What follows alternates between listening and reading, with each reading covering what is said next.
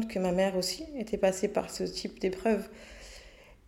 Et à ce moment-là, je me suis rendu compte, j'ai découvert ce qui était l'héritage euh, par les épreuves aussi. Et c'est quelque chose qu'on ne contrôle pas. Ben, on a tendance à, admirer nos mamans. Et quand on les admire, inconsciemment, on suit le même parcours qu'elles. Euh, par l'éducation, évidemment, parce que c'est, l'éducation, c'est vraiment le premier héritage. Et, euh, et c'est ce qu'elle m'a transmis. C'est-à-dire qu'elle m'a transmis le bon, mais aussi le mauvais. Et j'ai dû, moi, à un moment donné, euh, faire ce travail de m'échapper de, de cette partie d'elle et de ne garder que le positif. Je vous invite à écouter, à déguster ce très bel épisode que j'ai eu le plaisir d'enregistrer avec Audrey Sainte-Rose. Une femme lumineuse, très humaine, qui à la suite de nombreuses épreuves a su se relever tel un phénix. Aujourd'hui, elle est technicienne ongulaire, conseillère municipale, déléguée au Conseil des jeunes et aux ambassadeurs de la réussite dans la ville de Montereau. Elle est aussi présidente de l'association Le Bonheur est une femme. Je vous laisse découvrir son parcours et son histoire sans plus tarder. Bienvenue sur Médita le podcast. Mon prénom est Dado. Connais-tu ce proverbe africain qui dit C'est au bout de la vieille corde qu'on tisse la nouvelle Aujourd'hui, je suis avec Audrey Sainte-Rose, une femme très inspirante, qui a une histoire euh, très forte, très touchante, et qui est aujourd'hui entrepreneur, donc qui est technicienne ongulaire et également élue municipale. Bonjour Audrey. Salut Dado. Tout d'abord, je tenais à te remercier d'avoir accepté mon invitation Audrey. Et euh, je suis très heureuse de te recevoir sur Medita. J'ai également été très touchée par ton histoire, euh, par ton parcours et aussi euh, cette manière dont tu t'es relevée. Et en tout cas, c'est un plaisir pour moi de te recevoir sur Medita. Merci beaucoup. Ben, c'est moi qui te remercie de, pour l'intérêt déjà que tu, tu, portes à ma personne et du coup si on va plus en profondeur à, mon histoire, à mon parcours de vie. Et euh, je suis euh, très heureuse d'avoir fait euh, ce chemin pour venir te rencontrer aujourd'hui. Alors pour commencer, Audrey, est-ce que tu pourrais te présenter en quelques mots? Avec plaisir. Eh ben, comme tu l'as si bien dit, je m'appelle Audrey Sainte-Rose, j'ai 32 ans, je suis maman de trois enfants. Donc j'ai un petit garçon de 13 ans et deux petites filles de 11 et bientôt 8 ans. Euh, je suis entrepreneur dans le domaine de l'esthétique, plus précisément euh, dans le dans l'onglerie. Donc, euh, on, peut dire que je suis une, passionnée de, de, tout ce qui est tout ce qui touche au manicure et au pédicure. Et je suis sur très prochainement l'ouverture d'un institut de beauté où ce sera l'occasion pour moi d'élargir mes prestations. Du coup, je suis aussi élue municipale déléguée. Donc, je suis en charge euh, du Conseil des jeunes et euh, des ambassadeurs de la réussite. Et puis, euh, je suis aussi présidente et fondatrice d'une association qui s'appelle Le Bonheur est une femme. Et pour ajouter, après, j'en resterai là, je suis sur l'écriture d'un livre qui sortira très bientôt. Super, en tout cas, merci beaucoup pour cette présentation. André, ça fait énormément de casquettes. Ma question, c'est est-ce qu'il y a un jour où tu ne fais rien dans la semaine? Très bonne question. Euh, ça n'arrive jamais. Euh, alors c'est un choix de ma part parce que vraiment tout ce que je fais, toutes mes casquettes sont euh, une partie de moi. chacune de ces casquettes représente plus précisément une partie de, ma personnalité. Et, c'est juste passionnant en fait. C'est épuisant, c'est sûr. mais la passion prend le dessus. Audrey, est-ce que tu pourrais nous parler de ton enfance? Pour parler de mon enfance euh, rapidement, enfin, je dis rapidement parce que je, je veux en garder un petit peu euh, et vous laisser euh, l'occasion de découvrir plus en détail dans mon livre, du coup. j'ai eu une enfance très heureuse. J'étais une petite fille très heureuse. alors, comme j'aime bien dire, mais parce que c'est vraiment comme ça que je le ressens, dans mes souvenirs, euh, je n'ai euh, que de très euh, mauvaises périodes qui sont ancrées dans mon esprit, avec les images qui traumatisent un enfant. mais dans mon cœur, je ressens vraiment tout le contraire. Je ressens... Alors dans mon cœur, c'est j'ai été comblée et remplie d'amour. Donc j'essaye de, de, de, faire la part des choses et de, de, de ne pas euh, renier les, mauvaises euh, parties parce qu'elles m'aident à me construire aujourd'hui, mais euh, et à chérir et, la, la, tout l'amour qu'on m'a donné et de le transmettre, de le donner en retour à mes enfants. J'ai été, on a été élevés, mon petit frère, ma petite sœur et moi, par ma maman. Euh, avec un début de, d'enfance où euh, j'ai quand même euh, eu la chance, je mets les guillemets, de connaître mon père biologique. et quelques années après, ma mère s'est remariée avec un homme pour qui je ne. Je, je, je comment dire Je n'ai que très peu d'émotions positives. On va dire ça comme ça. Et sinon, oui, je suis l'aînée. De, de J'ai un petit frère de, qui a 31 ans et une petite sœur de 28 aujourd'hui. D'accord, en tout cas, merci pour ces infos. Et je pense qu'on va découvrir aussi le reste dans ton livre. Et euh, pour parler un peu de ton caractère, de ta personnalité, euh, quel type de petite fille tu étais? Est-ce que tu étais la petite fille hyperactive, très sage, un peu rêveuse euh, la petite fille qui, euh, qui faisait beaucoup de bêtises? Alors, euh, j'étais une petite fille très réservée, très très réservée, très rêveuse, très passionnée par la vie, parce que tout m'impressionnait, très curieuse et très très communicative malgré tout. Alors j'avais du mal à m'exprimer à l'oral, et euh, je, me retrouve aujourd'hui puisque ma, ma, la façon dont je comment dire, ce qui me, ce qui m'aidait à m'exprimer, c'était vraiment l'écriture. Donc je me souviens que quand euh, euh j'étais en colère euh, contre ma mère, je lui écrivais des lettres. Voilà.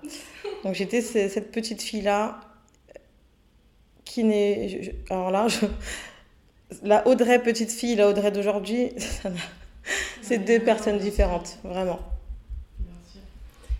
J'ai envie de dire, c'est normal, il s'est passé euh, du temps, des expériences, de l'éducation, euh, de l'enfance à l'âge adulte, il s'en passe des choses. Lorsque tu étais enfant, euh, ton premier, quel était ton premier rêve? Quel était ton rêve de petite fille? Où est-ce que tu te voyais? Alors, mon tout premier rêve, et je me souviens avec les images en tête, c'était d'être maman. Je me souviens, je m'enfermais dans la salle de bain et je, mettais des, des bardeurs hyper euh, près du corps et je mettais des serviettes pour euh, me former un, un ventre de femme enceinte. Ça, c'était vraiment mon premier rêve. Et ensuite, et ensuite, c'était de ressembler à ma mère et d'en de, d'en tirer que le positif. Mais ça encore, j'en parlerai dans le livre. D'accord, parce que je voulais te demander, euh, ressembler à ta mère dans quel sens? Parce que c'est vrai, quand on est petite fille, on peut aussi on peut admirer sa mère, mais on peut aussi euh, vouloir être le contraire de sa mère. Bah, euh, justement, c'est une très bonne question. Et euh, alors, je dis que c'est une très bonne question parce que ça a vraiment été la question qui a déterminé celle que je suis aujourd'hui réellement quand euh, je, je, me suis, euh, euh, je me suis posée et que j'ai regardé toutes les épreuves par lesquelles j'étais déjà passée, je me suis rendu compte que ma mère aussi était passée par ce type d'épreuves. Et à ce moment-là, je me suis rendu compte, j'ai découvert ce qui était l'héritage par les épreuves aussi. Et c'est quelque chose qu'on ne contrôle pas. C'est très intéressant en fait ce que tu dis. Et parce que moi aussi, je l'ai ressenti. Il y a aussi cet héritage par les épreuves, mais c'est transgénérationnel. J'ai l'impression que parfois on vit des choses, on vit la même chose que nos mères. alors qu'on n'a pas forcément voulu. C'est ça. Bah, on a tendance à, admirer nos mamans. Et quand on les admire, inconsciemment, on suit le même parcours qu'elles. Euh, par l'éducation, évidemment, parce que c'est, l'éducation, c'est vraiment le premier héritage. Et, euh, et c'est ce qu'elle m'a transmis. C'est-à-dire qu'elle m'a transmis le bon, mais aussi le mauvais. Et j'ai dû, moi, à un moment donné, euh, faire ce travail de de m'échapper de, de cette partie d'elle et de ne garder que le positif. Et euh, c'était pas facile, je suis encore en plein travail. Euh, alors, ce qui est drôle, entre guillemets, c'est que je, je, suis encore en plein dans, ce, dans, ce, dans ce travail et j'essaye moi aussi de, de, de, préparer mes filles à faire ce travail un jour. Et du coup, à prendre de moi que le positif. Est-ce que euh, tu parles de ton rêve de maman? Est-ce que la première fois que tu es devenue maman, euh, qu'est-ce que tu as ressenti? Et quelle a été ta relation avec ta propre mère? Alors, euh, quand j'ai su que j'étais enceinte, j'étais hyper heureuse, très très heureuse. Et alors, j'avais un peu d'appréhension évidemment parce que j'avais que 17 ans. Euh, je l'ai d'abord. Euh, alors, j'ai découvert que j'étais enceinte avec ma mère. Et je me souviens, euh, elle n'arrêtait pas de me dire Toi, j'en suis sûre que tu es enceinte. Toi, tu es enceinte, c'est pas possible. Et moi, je disais Mais non, maman, c'est pas possible. Et alors, il faut savoir que, je, racontais tout à ma mère, donc il n'y avait pas de tabou. Donc, elle savait que j'avais des rapports, etc. Tu vois. Donc elle me dit, si, si tu es enceinte, tu vas pas me la faire et tout. Et je me souviens, un jour, elle m'a pris en, en guet-apens, comme j'aime bien dire. Elle me dit, viens avec moi faire les courses et tout. Et en fait, elle m'a ramené à acheter un test de grossesse. Et en rentrant, elle m'a dit, euh, va aux toilettes, tu laisses la porte ouverte. Et vas-y. et là, euh, moi, honnêtement, je sentais que j'étais enceinte. Je le sentais. Excuse-moi je sentais que j'étais enceinte et euh, je savais qu'à l'issue de, ce test, ça allait être positif, tu vois. Mais là, j'avais ma mère en face de moi, donc euh, c'était un peu bizarre. Et là, j'ai eu un énorme fou rire qui a duré peut-être une heure. J'arrivais pas à m'arrêter de rire. Et euh, donc moi, j'étais très contente, mais beaucoup dans l'euphorie. Et ma mère, elle, elle était scotchée. Elle est restée assise sur le canapé pendant 24 heures sans parler. Donc, euh, en la voyant comme ça, j'ai eu peur, tu vois. Mais euh, une fois que ce, mini-choc est passé, elle était la, future mamie la plus heureuse. Elle était très, très heureuse. Et donc, du coup, j'ai été soutenue, très choyée, très chouchoutée. Et euh, par le papa de, de, mon bébé aussi, du coup, qui est le père de mes trois enfants, il m'a beaucoup soutenue. Et euh, mon petit frère et ma petite sœur aussi. En toute la famille était contente. Euh, ça a été plus difficile avec euh, sa famille à lui, qui ont. pour eux, c'était pas possible qu'on ait un enfant aussi jeune. Et ils ont tout essayé, en passant par les menaces, par la discussion, par, par tout un tas de, de, choses différentes pour me, me persuader qu'il fallait que j'avorte. Et j'ai envie de te dire, heureusement que ma mère m'a soutenue et a été euh, dans mon sens. Parce que je, je, pense que j'aurais pas vu la pression que je, que, que je subissais de la famille de, du papa de, mes enfants. Du coup, je pense que j'aurais avorté. Alors que c'était un enfant euh, voulu. Donc, tu avais une très bonne relation avec ta maman. Euh, dans une interview, tu, parles de, sa maladie, de ce qui s'est passé. Et comment tu as vécu ce moment-là, toi, en tant que maman et en tant que fille aussi qui doit prendre soin de sa propre mère? Alors, euh, en tant que fille, euh, je peux te dire que c'est quelque chose avec lequel j'ai grandi. Il euh, faut savoir que ma mère, elle a, eu, on a connu la, ces nombreuses pathologies quand elle a accouché de ma petite sœur, donc soit trois ans après ma naissance. Donc c'est quelque chose euh, qui était normal pour moi, tu vois. Euh, à chaque fois qu'elle elle faisait des malaises, qu'elle était hospitalisée, c'est toujours, moi qui, prenais... Euh, comment dire J'étais toujours là pour elle. Pour elle et aussi pour mon, petit frère et ma petite sœur. donc j'ai grandi en n'ayant pas eu le choix.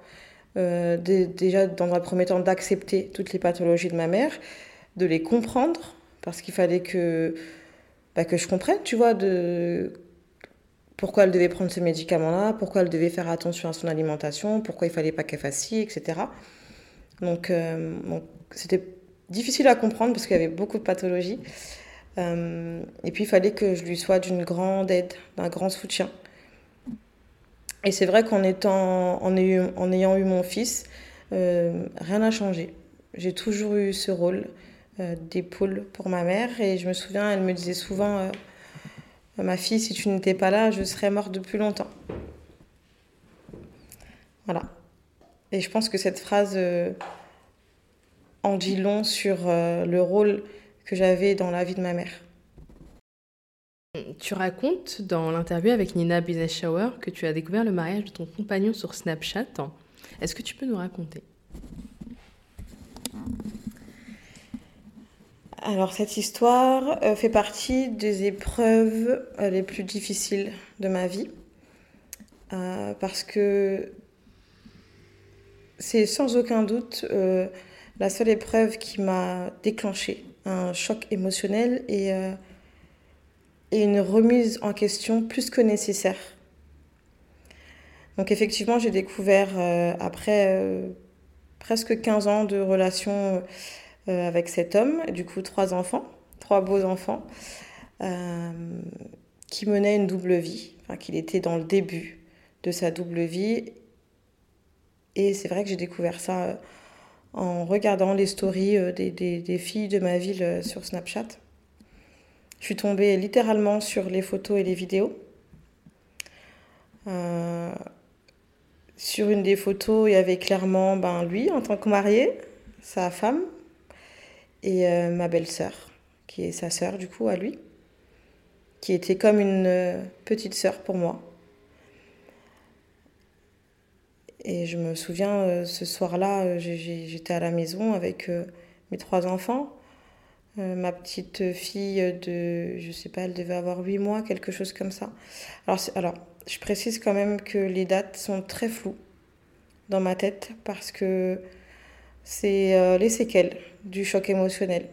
Euh, pour expliquer un peu plus, essayer d'être un peu plus explicite, par exemple, j'ai beaucoup de mal à retenir la date de naissance de ma dernière fille, parce qu'elle est née dans la même période. Et c'est une période où tout, est tout, tout s'est enchaîné, c'était hyper compliqué pour moi et, et j'ai un gros gros bug avec les dates. Euh, Jusqu'à aujourd'hui. Jusqu'à aujourd'hui. Euh, je sur les dossiers d'inscription scolaire pour ma fille, souvent, je suis obligée de demander à, à mon fils de m'aider pour l'année de naissance, surtout. C'est surtout les années que j'ai du mal à, me souvenir. Mais euh, c'est une, précision qui était importante pour moi de faire. Euh, parce que si euh, je, me trompe sur une date, ou en tout cas je suis incohérente par rapport aux dates, on peut facilement mettre en doute ma parole.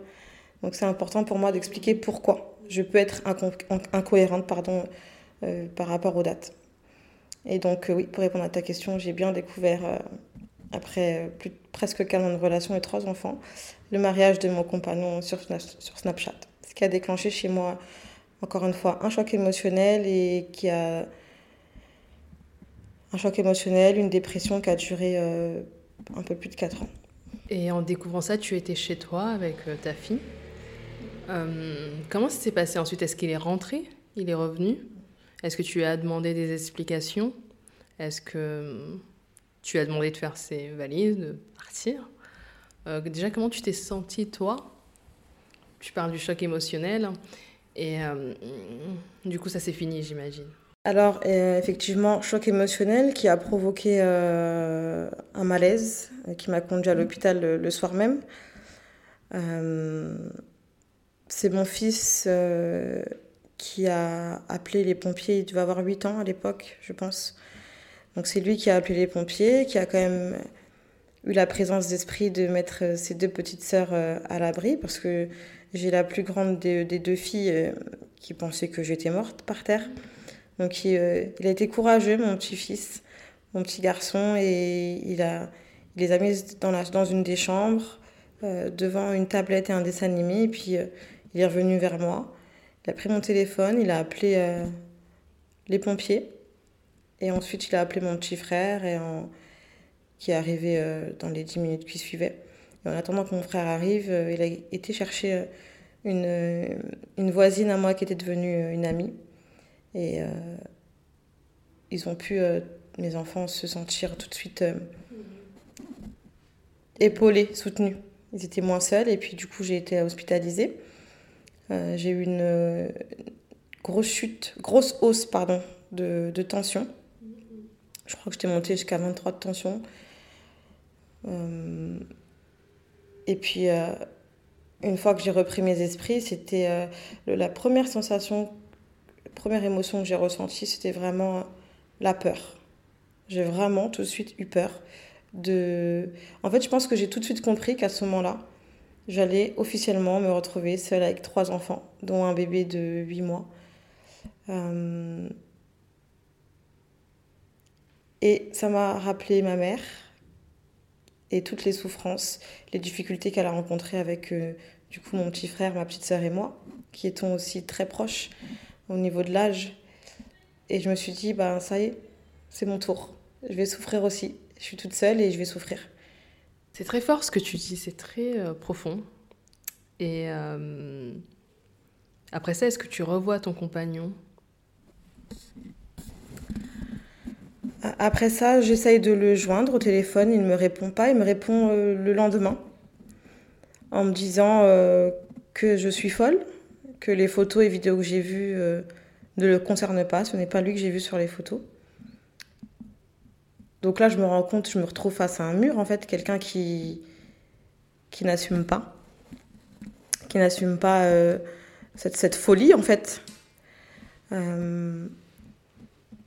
Donc c'est la frustration. Frustration parce que j'ai les photos, j'ai les vidéos, et, lui qui me dit au téléphone, parce qu'il refuse de me voir euh, et de rentrer à ce moment-là, il me fuit littéralement. Il supporte pas ma voix, il comprend pas pourquoi je l'appelle comprends pas pourquoi je l'appelle pour lui demander des explications. Et là, je suis à deux doigts de me dire, mais en fait, c'est toi qui es folle, en fait. Tu vois? Ça, c'est euh, les conséquences euh, d'être avec quelqu'un qui est manipulateur. Et j'ai été victime de sa personnalité pendant très longtemps, beaucoup trop longtemps. Mais à ce moment-là, et je, voulais juste qui m'explique pourquoi. Pourquoi. En tout cas, pourquoi comme ça. Euh, là, il, il m'avait détruit, c'était officiel, j'étais euh, détruite, terrifiée, apeurée, faible, fragile. Mais il s'était pas du tout rendu compte, et encore aujourd'hui d'ailleurs, que qu'en me, en me mettant plus bas que terre comme ça, euh, c'était forcément mes enfants, ces enfants qui subissaient aussi.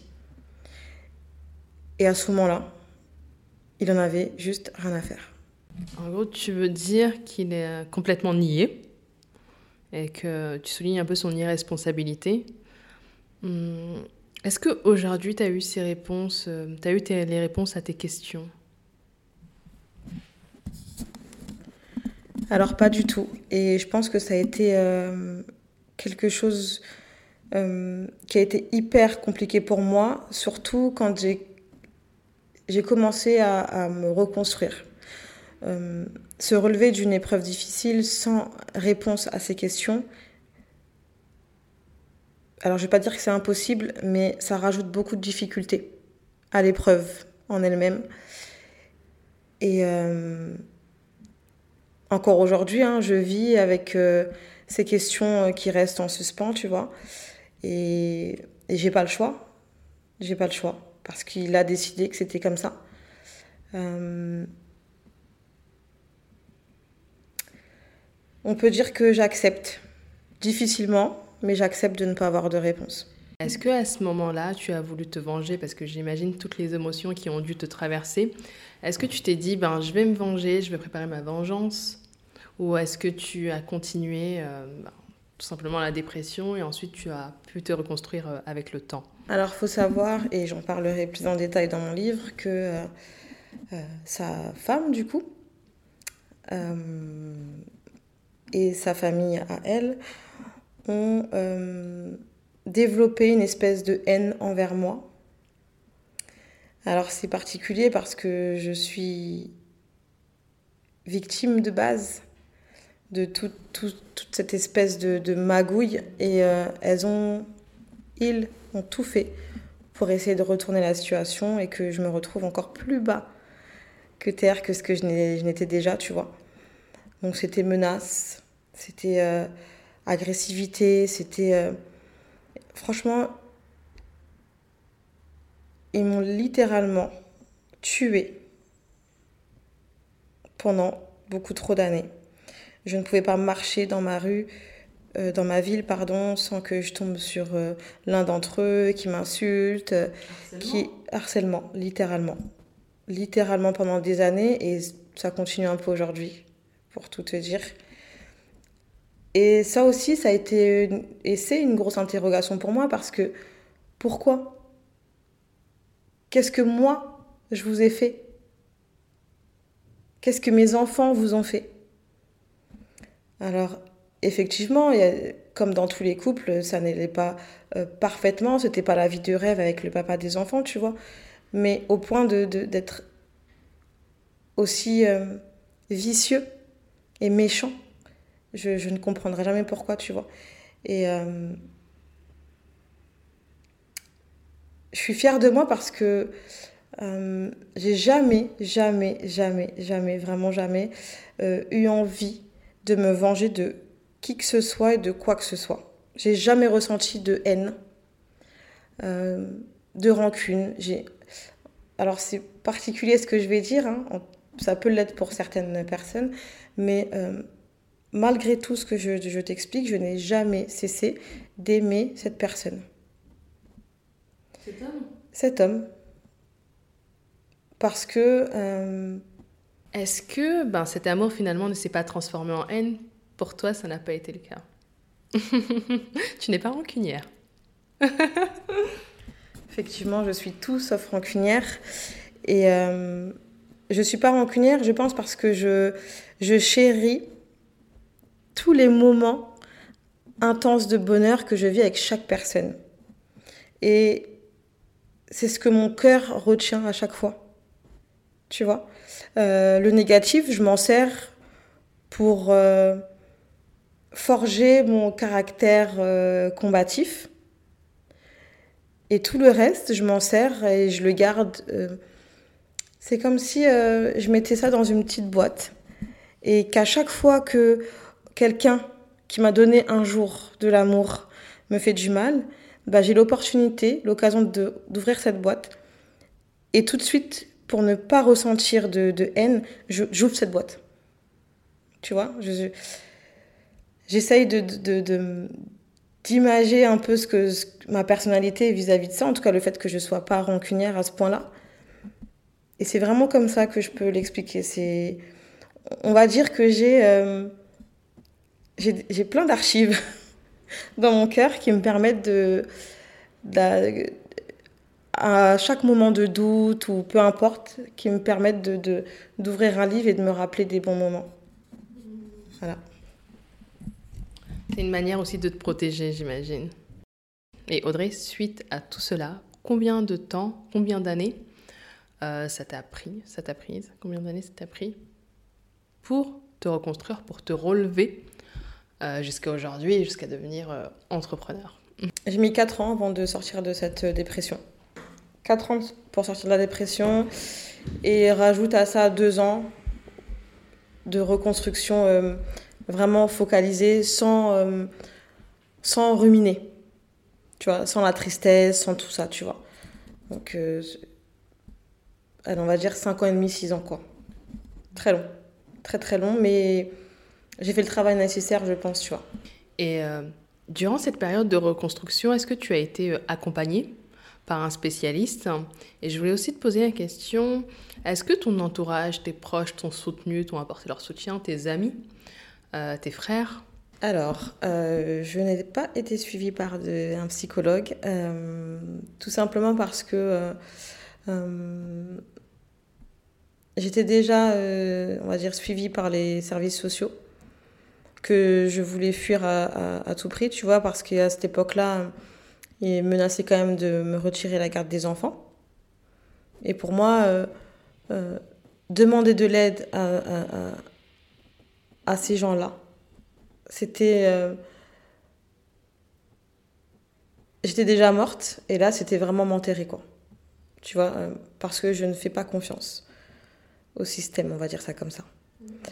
Euh, j'ai été très soutenue par mon petit frère. Alors, très soutenue, il m'a beaucoup soutenue, mais c'est vrai, je, ne lui disais pas tout. Euh, parce que j'ai toujours eu ce rôle de protectrice, comme je te disais, depuis, depuis petite. Et euh, j'arrivais pas. Peut-être un l'ego mal placé, mais j'arrivais pas à lui expliquer, euh, en tout cas à lui demander l'aide dont j'avais besoin. Je restais vraiment en surface et euh, il m'aidait comme il pouvait, mais c'était déjà énorme quoi. Sinon, mes amis très peu nombreuses, mais euh, pareil, je restais en surface, tu vois. Personne ne savait exactement euh, dans quel état j'étais. Parce que tout à l'heure, tu parlais de harcèlement. Est-ce que tu as songé même à porter plainte, euh, à entamer en fait une procédure de justice Alors j'y ai pensé pour protéger mes enfants, parce que c'est vrai qu'à un moment donné, j'avais peur. Alors pas peur de ces gens-là, peur de, du traumatisme qu'ils pouvaient laisser euh, chez mes enfants parce que euh, l'harcèlement, mes enfants en étaient euh, victimes aussi parce que à aucun moment ils se sont dit, enfin ils se sont dit, pardon, on va peut-être pas essayer de la frapper aujourd'hui parce qu'il y a ses enfants à côté d'elle, tu vois. on va pas essayer de l'écraser aujourd'hui parce qu'elle a ses enfants à la main, tu vois. ils ont tout vécu avec moi. Donc, pour les protéger, oui. Euh, c'est vrai que j'ai jamais été au bout. J'ai déjà déposé une main courante, j'ai pas été plus loin. Euh, en ayant confiance euh, en moi, dans le sens où je savais que j'étais assez forte pour pas répondre de manière violente au harcèlement que je subissais. Donc j'étais dans l'ignorance et ma foi aussi beaucoup. Je suis persuadée que tout finit par se payer. Euh, et, je pense que ma réussite, entre guillemets, en tout cas le fait que je me sois euh, sortie de, de, ce trou noir dans lequel ils m'ont mis, je pense que c'est déjà euh, une belle vengeance. Tout à fait. Et est-ce que tu peux nous raconter comment tu es devenue entrepreneur? Comment tu es devenue technicienne angulaire? Alors ça aussi, c'est euh, une passion que j'ai depuis toute petite parce que je voyais ma mère euh, toujours, euh, malgré les pathologies et les difficultés, difficultés pardon, dont je parlais tout à l'heure, elle a toujours été très coquette, très souriante, très élégante. Et j'ai jamais vu ma mère avec les ongles pas faits. Donc du coup, c'était un modèle pour moi, tu vois. Je me suis dit, bah moi aussi, je vais être coquette, élégante comme maman et tout. Donc c'est devenu une passion comme ça. Et, euh, et un jour, euh, je, me, je, me, suis posée, je me suis dit, Audrey, là, tu es encore en dépression, tu es seule avec trois enfants, tu es endettée jusqu'au cou et tu n'as aucun diplôme. Alors, euh, alors, aussi bizarre que ça puisse paraître, ce cette espèce de, Comment je pourrais appeler ça? De remise en question que je venais de faire sur ma situation, sur le moment, ne m'a pas fait peur, au contraire. Euh, je me suis dit, bah là, tu vas prendre euh, ta vie, reprendre ta vie étape par étape, et euh, tu vas commencer par trouver ce qui peut t'animer professionnellement et euh, en espérant que ça m'aiderait financièrement par la suite. Et, euh, j'ai dû faire euh, un état des lieux. Et je me suis dit, ok, t'as pas de diplôme, personne ne voudra t'embaucher. Bah, c'est pas grave, tu vas créer ton propre emploi toute seule. Ok, mais tu veux, faire tu veux créer ton emploi, mais tu es capable de faire quoi? Bah, Je suis très douée dans, dans l'onglerie. J'ai un rapport euh, très fluide avec les autres, surtout avec les femmes. J'ai un parcours de vie euh, qui me rend très humaine et passionnée par la vie. Et je pense que c'était assez pour créer mon entreprise. Voilà. Tout à fait. Mais en tout cas, c'est un beau parcours. Et euh, comment tu es devenue élue? J'ai été élue euh, parce qu'une fois que j'ai créé l'entreprise, j'ai dû être un peu plus active sur les réseaux. Et c'est vrai que, euh, alors c'était pas, euh, c'était pas voulu, mais euh, j'ai beaucoup partagé des étapes de ma vie au quotidien avec les enfants, bah, du coup de mère célibataire avec trois enfants. à l'époque, dans ma ville, tout le monde était au courant de mon histoire, donc beaucoup de curiosité, donc du coup beaucoup d'abonnés. Et ce qui a emmené le maire à, à tomber sur moi. Euh, dans mes souvenirs, si je me trompe pas, c'est euh, quelqu'un de ma ville qui lui a parlé de moi, euh, en parlant de mon parcours et de, ma capacité à rebondir face aux épreuves difficiles. La résilience. La résilience, exactement. Et à l'époque, le, maire cherchait une équipe de policiers avec des gens forts parce que on se battait à l'époque contre un maire qui était là depuis 25 ans tu vois? Donc c'était vraiment euh, un, vrai challenge et il lui fallait du coup une vraie équipe. Et euh, c'est comme ça que euh, un dimanche matin, il est venu à la maison, il m'a proposé de faire partie de, sa liste et de travailler avec lui, ce que j'ai accepté immédiatement. Et on a remporté cette campagne municipale. C'était très difficile, très intense, mais on l'a remporté. Et aujourd'hui, je suis donc élue municipale plus précisément conseillère municipale euh, déléguée. Voilà. En tout cas, bravo pour ce beau parcours. Et aujourd'hui, Audrey, euh, quelles leçons tu as tirées de toutes ces euh, mauvaises expériences? Qu'est-ce que tu as appris de voilà de l'infidélité de ton ex-compagnon, de cette tristesse que tu avais en toi, aussi de l'éducation que ta mère t'a donnée, que t'a transmise? Alors, je vais essayer d'être de synthétiser un peu mes pensées parce que c'est des, hum, des, questions qui demandent euh, des réponses euh, très profondes. Mais alors, euh, l'une des leçons que j'ai pu en tirer, et ça c'est, je pense, la première, c'est peu importe ce que l'on vit, c'est important de savoir qui l'on est peu importe ce que l'on vit, c'est important de savoir qui l'on est. Si besoin, et je pense que on en a tous besoin, évoluer. Toujours être tourné vers les autres. Être euh, bienveillant envers soi. C'est-à-dire que euh, il ne faut pas s'en vouloir d'avoir un jour baissé les bras très important, être bienveillant envers soi. Parce que je pense que si on ne l'est pas envers soi, ça peut être compliqué de l'être avec les autres.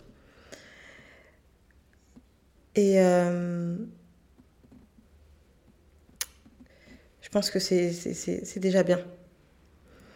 Je, je, parlerai de tout ça en profondeur dans le livre, parce que vraiment, c'est une question qui est très importante pour moi, parce que je sais que ça peut inspirer beaucoup de femmes. Et c'est pour ça que je, À cette question, je veux vraiment. Je veux vraiment répondre à cette question avec tout mon cœur et en prenant le temps nécessaire. Donc euh, voilà, j'espère que j'ai répondu à ta question. Non, c'est très bien, justement. Après, c'est vrai que ça demande des réponses très profondes. Et de toute façon, on n'aura pas assez de temps. Et euh, bah, en tout cas, on a hâte de lire ce livre. Et aujourd'hui, quels sont tes conseils pour les femmes qui font face euh, à des épreuves similaires ou même pour des femmes qui manquent de confiance en elles, en leurs projets qu'est-ce que tu leur dirais? Alors, encore une fois, la première chose que je leur dirais, c'est vraiment de, de prendre le temps d'apprendre à se connaître. Ça, je pense que c'est la priorité, vraiment. Prendre le temps nécessaire pour apprendre à se connaître.